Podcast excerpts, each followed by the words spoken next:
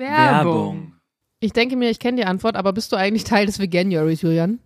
Wenn du die Antwort kennst, warum, warum fragst du mich dann? Ich weiß nicht, was das ist. Ich wollte es aus deinem Mund hören. was ist das?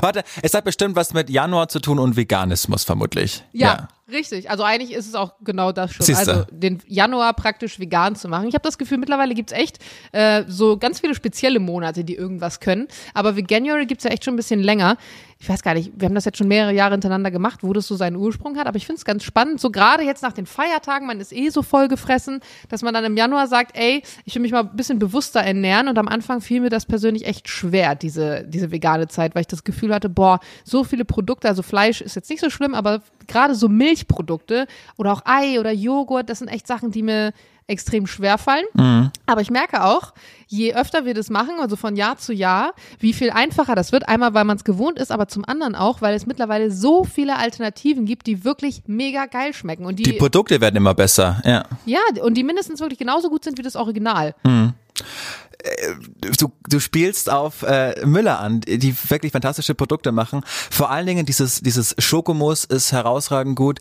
Dieser Reis, der ja ein, auf veganer Pflanzenbasis äh, basiert, äh, das ist mein Favorite. Der, es gibt verschiedene Sorten von dem, ähm, schmeckt fantastisch und man hat, man fühlt sich einfach besser danach, wenn man weiß, da ist jetzt nichts tierisches drin. Ist auf pflanzlicher Basis, Kokos, glaube ich, ist es, schmeckt immer fantastisch. Äh, genau, es gibt ja den Zimt mit Schoko und mit Vanille, wenn ich es glaube ich richtig in Erinnerung habe und ich war ja letztes Jahr im Supermarkt und habe dann irgendwie alle geinfluenced. Ich glaube, Lena hat sich den auch geholt und dieses Schokomousse. Ich dachte mir, wie kriegt man das vegan so hin? So fluffig. so fluffig. Ja. Wie, ja, es ist so fluffig. Wirklich, Leute, ihr müsst mal in den Supermarkt gehen und das ausprobieren. Wir haben zwar eine Kampagne mit denen, aber ich habe auch schon im letzten Jahr die Sachen gegessen und sie sind einfach mega. Ihr könnt sie echt äh, ruhigen Gewissens essen. Wenn da vegan draufsteht, ist da auch vegan drin, auf Kokosbasis und man macht damit nichts falsch. Schmeckt wirklich richtig geil. Word. Werbung, Werbung Ende. Achso. Eine neue Woche, eine neue Folge Antenne Allmann. Wir sind fast live, liebe Jana. Es ist gerade Sonntag um 19.06 Uhr. Ganz knappe Nummer sozusagen. Und du hast äh, vergessen, dass wir aufnehmen. Ja, nee, ich habe nicht vergessen, dass wir aufnehmen. Ich habe nicht meine Uhr im Blick gehabt. Ich habe nämlich mhm. heute richtig schön gekocht und dann kam gerade Svenja rüber und hat sich was abge, abgesnackt und hat praktisch getauscht. Wir haben heute einen Essenstausch gemacht. Sie hat mir nämlich dafür, dass sie was von meinem Kartoffelpüree haben durfte, meinem Salat, hat sie mir so, ein, so einen Rest von, von so veganem Eis rübergebracht, so Karamelleis. Da war doch so, so zehn Prozent drin und die habe ich gerade genüsslich auf der Couch mir reingepfiffen und dann hast du angerufen. Das siehst du. Wir ja, müssen schön, ne? äh, uns bedanken, denn, und jetzt äh, werde ich mir kurz vom Bildschirm verschwinden, weil ich swipe immer in DMs, das wollte ich schon immer mal sagen. Wir haben äh, so viele Nachrichten bekommen von euch in Bezug auf die letzte Folge, weil da ging es heiß ja mit NC, weil wie ich habe ja gesagt, ich zähle mich nicht zu den oberen, auf gar keinen Fall zu den oberen zehn Prozent in Deutschland, was die intellektuelle Kapazität angeht, aber es ist doch einfach eigentlich einfach lösbar mit NC runtersetzen und dann gibt's mehr Medizinstudentinnen und Studenten, die dann Ärzte werden. Aber da, natürlich gibt's auch einen Grund, warum ich nicht Medizin studiert habe, weil ich zu doof dafür wäre. Zum Beispiel schreibt Sophie und jetzt ähm, äh, äh lese mir vor. Hallo liebes Antenne Allmann Team, vielen Dank. Äh, die Schmeichelei überspringe ich jetzt einfach selbst. So, ich schreibe ungern besser, besserwisserische Nachrichten auf Social Media, aber da ich selbst Medizin studiere und das freut mich sehr, dass uns Medizinstudentinnen hören, aber da ich selbst Medizin studiere und eure Abhandlung über die Studienplatzvergabe in diesem Feld eure gar nicht zustimme. Abhandlung ist ja auch ja, schon geil. Das ist die Übertreibung des Jahres. Hier ein paar kleine Richtigstellungen. Die Plätze werden schon lange nicht mehr ausschließlich nach Abiturnote vergeben. Lediglich drei 30 Prozent aller Plätze an einer Uni gehen an die Bewerberinnen und Bewerber mit dem besten Abitur. Also nur wirklich nicht mal jeder Dritte. Da sich sehr viele Top-Abiturienten bewerben, kommt der hohe NC der nicht wie von euch angenommen von der Uni bestimmt, sondern durch die Bewerber festgelegt wird, zustande. Der NC ist im Grunde also der Abiturdurchschnitt von sch den schlechtesten Bewerbern, der noch einen Platz bekommen hat. Er wird in jedem Bewerbungsprozess neu durch den Bewerberpool bestimmt. Daher kann auch niemand sein NC verbessern, da es lediglich der Aufnahmegrenzwert und kein individueller Abiturdurchschnittwert ist. Da sich jedes Mal mehr 1,0 Abiturienten bewerben, als Plätze in der 30%-Quote vorhanden sind, ist der schlechteste demnach ebenso ein 1-0-Abiturient, da nicht mehr alle mit diesem Abischnitt einen mhm. Platz über die Quote bekommen. Daraus ergibt sich NC 1,0. Das haben wir verstanden. Jetzt würde ich aber gerne wissen, was denn mit den anderen 70 Der kommt jetzt. ist. Der viel größere Teil der Plätze wird über andere Quoten vergeben, in denen spezielle Eignungstests, absolvierte medizinische Ausbildungen oder Einstellungsgespräche berücksichtigt werden und sogar ein verhältnismäßig schlechtes Abi sehr gut ausbügeln können. Also was wir moniert haben. Das mhm. Konzept der Wartesemester wird in den häufigsten Einstellungsverfahren nicht mehr berücksichtigt. Also auch den Punkt, den du angestellt hast, mhm. zu Recht, ja, wo du meintest. Ich, ich muss auch sagen, ist halt auch schon zehn Jahre her, dass ich mein Abitur gemacht habe, ne? Ja. Nee, elf sogar über, schon. Also ich kann ja nur auf das zurückgreifen, was ich, hat sich vieles in der Zeit getan. Das ist gut. Das ist also gut. vielen Dank, liebe Sophie.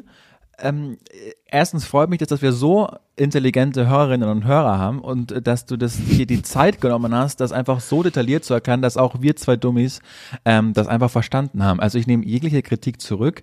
Es gibt da, also nur 30 Prozent werden durch den NC aufgenommen, nicht mal jeder Dritte. Und darf ich weitermachen, Jana, mit, den, mit dem Feedback, das wir bekommen haben? Ich frage mich, warum ich überhaupt mich vom Sofa aufgehoben habe für, von, mein, von, meinem schönen Eis. Du kannst es ja auch an einem Durchmarsch alleine. Wäre ja, auch völlig in Ordnung. Du kannst auch sagen, wenn es dir zu viel ist, du kannst auch Nein. die von Salia zum Beispiel vorlesen. Nein, also, Salia hat uns nämlich Bezug nehmen zur Thai-Massage und Happy End geschrieben. Ja, das fand ich nämlich viel spannender. So. Erzähl. Äh, äh, ähm, die Dame schreibt, ich kenne es so, dass im Schaufenster keine Erotikmassage steht, wenn es nicht angeboten wird oder man wirft eben mal einen Blick in die Leistungsangebote slash Flyer, wenn es mit Happy End ist, wird es dort mit angeführt sein. Das macht Sinn. So. Und bei der Thai-Massage wird im Allgemeinen auch mit dir gesprochen, zum Beispiel, wenn man sich umdrehen soll, etc. in Klammern, was man auch bei einer normalen Thai-Massage im Allgemeinen macht. Außerdem wird das Happy End wirklich schnell umgesetzt. Und jetzt finde ich es toll. Die meisten mhm. Mädels, meistens in Klammern, haben es einfach drauf. Das sind zwei, drei Handgriffe, die genau die bestimmten Punkte triggern. Dann kommt man und fertig ist die Sache. Es ist wirklich ein Vergleich zum Bordell. Ach Kein so. Vergleich. Es ist wirklich, also sorry, es ist wirklich äh, wichtiges K. Es ist wirklich kein Vergleich zum Bordell. Ach so, und man muss auch damit rechnen, dass man einen Finger in den Po gesteckt bekommt. Stichwort Prostata. Es wird ja. übrigens nicht einfach der Penis in die Hand genommen und geschaut, was der Kunde sagt, ohne vorher zu fragen. Ich denke, das wäre sexuelle Belästigung. Auch da ja, den das Punkt. letztes Mal nämlich auch nochmal gedacht, als ich das so gesagt habe. Liegt aber auch daran, dass ich eine äh, ne, ne Freundin im Bekanntenkreis habe und ähm, die bei einer Tantra-Massage war. Und da ist es nämlich äh, völligst seltsam zugegangen. Und ich finde das jetzt ganz spannend, weil mich mal interessieren würde, ob das Mädel, die uns das geschrieben hat, ob sie das weiß, weil sie vielleicht selber in diesem Bereich arbeitet oder ob sie das weiß, weil sie einen Partner hat, der da schon war, weil ich bin mir gar nicht sicher, zumindest hier, ob Happy End Massagen auch easy peasy für Frauen angeboten werden, weil ich glaube, die meisten in diesen Massagesalons sind ja eher schon für Männer. Ja. Ja, das ja. habe ich dich auch letztens gefragt, ob es bei Frauen auch so ist. Also es, ja. es gibt noch Klärungsbedarf. Schreibt uns bitte weiter fleißig. und, und die letzte Nachricht, die ich lesen will, äh, vorlesen will, die betrifft, das war so krass, wie ist viel. Ist das mit dem Lehrer? Ja, das ist ja. so, so krass, wie viel uns einfach in Erding anscheinend hören, die auf meiner alten Schule waren. Das weil sind da alles deine Leute, die sagen, öh, der Hutter, der hat jetzt einen Podcast mit so einer Ollen, da wollen wir mal reinhören. Und es freut mich so arg, dass, dass ich quasi, es, es wusste ich ja alle, ich habe nicht in eine alte WhatsApp-Gruppe geschrieben, hört man meinem Podcast, sondern dass die das einfach noch machen. Und äh, eine alte Schulkameradin, von der ich also auch nicht wusste, dass sie jede Folge hört, schreibt, und das finde ich sehr toll, lieber Julian, also hat sie, an uns, hat sie nicht an mich geschrieben, sondern an die mhm. Instagram-Seite von Antenne Allmann, lieber Julian, also dem lieben Herrn Schmitz tust du nicht rechtens, du warst damals einfach zu schnöselig. Ja, das fand ich so geil, die Nachricht. Und du warst auch einfach kein Mädchen. Der Gute war auf jeden Fall mein Favorite-Lehrer. Dafür kam ich mit Stromi nicht klar. Super süß, süß war er auf jeden Fall, der kennt mich heute noch. Ich richte ihm das nächste Mal liebe Grüße von dir aus. In dem Sinne Shoutout an alle Erdingerinnen und Erdinger, die diesen Podcast hören und mich von damals noch kennen. Ich freue mich bei jedem Einzelnen, äh, die unseren Podcast hören. Das war ganz aufrichtig gerade. Ja, schön. Äh, ich liebe auch vor allem das Ende, die mich von damals noch kennen. Das hört sich so an, als wäre man jetzt so ein, so ein Popstar geworden. So, ja, die, die, die mich von damals noch kennen, als ich noch normal war, als ich noch nicht berühmt war. Ja, als ich, als ich noch nicht Millionen, als ich noch, genau, als ich noch nicht Millionen auf dem Konto hatte durch jede Podcast-Folge. Ja. Ja. Ich wollte damit nur sagen, dass mich auch einige hören, äh, die aus der aus Erding, die mich ja nicht persönlich kennen, sondern ja wirklich nur über den Podcast. Deshalb freut es mich, dass auch noch Alte, die mich halt von der Schulzeit noch kennen, auch reinhören und sich denken, was auch immer sie, die sich denken. Das freut mich sehr. Schön. Ich will kurz eine Story erzählen und dann äh, entlasse ich dich wieder aufs Sofa. Jörn hat Ja. mir nämlich schon einen, einen Zeit, einen Timer hier gesetzt. Lustige Jupp. Story, ganz Bitte. spannende Geschichte. Ich würde sagen, es war mein Highlight, mein Lowlight und mein Brühmoment der Woche in einem letzte Woche. Tell und us. eigentlich habe ich es nur beobachtet. Ich bin von unserem Stammasiaten mittags mit, ähm, mit Lukas und noch einem Arbeitskollegen sozusagen äh, zum Büro gelaufen und ähm, wollte kurz was vorbereiten. Und wir laufen so zu dritt nebeneinander her, schlendern und schnacken und uns kommt entgegen ein Mann mit einem riesigen Hund. Dieser Hund war wirklich Ein Wolf. noch größer. Also wenn man diesen, diesen Hund von Harry Potter praktisch, der Sirius Black eigentlich Hund. ist, also Ach es so. war riesig. Es war einfach ein monströses Kalb. Und der Typ ähm, guckte so ein bisschen rüber, aber so ganz, ganz unauffällig. Und wenn ich eine Fähigkeit besitze, dann ist es die, Menschen auszuchecken und zu beobachten, ohne dass sie merken, dass ich sie beobachte. Und der Typ guckt so auf uns und wartet eigentlich, bis wir weitergehen, weil der Hund, der an der Straßenlaterne gerochen hatte, da so einen richtig fetten Haufen hingesetzt hat. Also der Haufen war mindestens so groß wie ein Chihuahua. Der hat wirklich da kompletten Chihuahua hingeschissen. Ein riesen Ding. Und jetzt wollte ich also nun wissen, ob der das jetzt wegmacht oder nicht. Und der Typ, der hat natürlich gesehen und sich beobachtet gefühlt von uns, obwohl wir uns fortbewegt haben. Und du hast richtig gemerkt, dann dann hat er den Hund noch mal extra lang schnüffeln lassen und der hatte aber schon geschnüffelt. Also das war, wäre eigentlich schon der Zeitpunkt gewesen, Ja. wo jeder andere Mensch seine Tüte aus der Tasche rausgeholt hat und diesen Haufen da wegmacht. Und offensichtlich hatte er aber keine Tüte. Offensichtlich war also einer dieser Hundebesitzer, die generell wahrscheinlich nie Tüten dabei hat. Irgendwie wirkte er so auf mich. Und dann war das Allergeilste. Wir waren leider, also ich habe dann auch so minimal mein Schritttempo verlangsamt, um ihm jetzt nicht das Gefühl einer unbeobachteten Situation zu geben, sondern ich wollte wissen, was tut er jetzt? Und habe dann so leicht hin, hingeschielt. Wir sind aber weitergegangen. Die be anderen beiden Jungs haben es gar nicht mitbekommen. Was macht der Typ?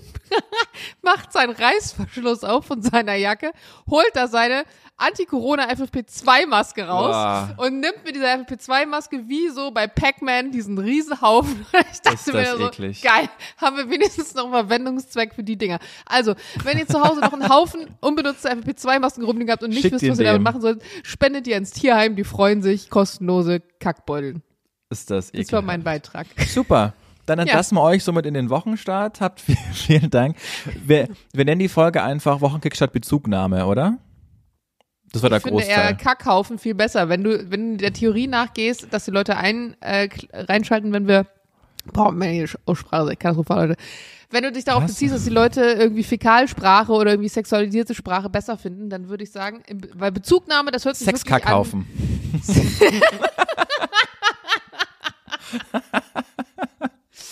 Oh mein Julian. Geiler Sexkackhaufen. Tantra-Sexkackhaufen, noch besser. Ja, irgendwie sowas. Du, du wirst ja schon Ich was mach draus schon. machen. Ja, gut, Jan Heinisch, schickst du mir gleich rüber die Aufnahme. Hören Jo, wir uns äh, Mitte der Woche. Wir haben euch ganz lieb. Tschüss. Schön, ne?